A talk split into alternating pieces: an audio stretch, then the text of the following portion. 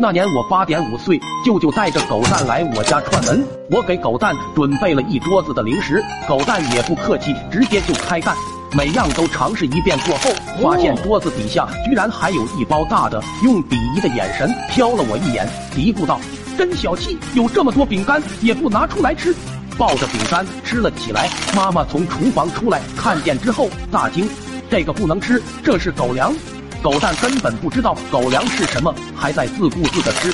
狗爸气得差点当场去世，一巴掌呼狗头上，骂道：“吃了狗粮会变成狗的！”恰在此时，旺财跑过来看谁这么大胆跟他抢食。砰！狗头划过一道闪电。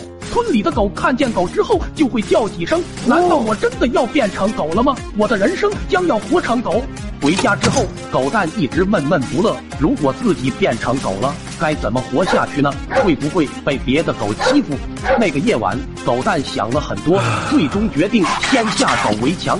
我必须要和村里的狗搞好关系，以后大家互相有个照应。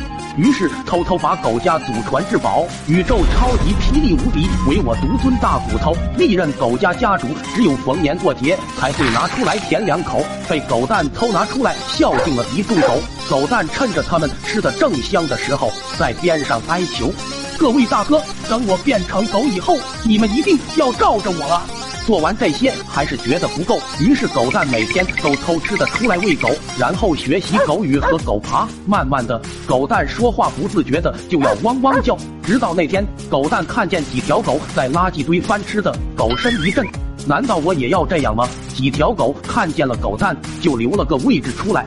看着狗子们如此重情义，狗蛋义无反顾的冲进了垃圾堆。这时，狗爸路过，指着狗蛋骂道。你看看你现在的样子和狗有什么区别？难道我已经变成狗了吗？情急之下，狗蛋突然发出了几声狗叫。坏了，我真的变成狗了！快手，拥抱每一种生活。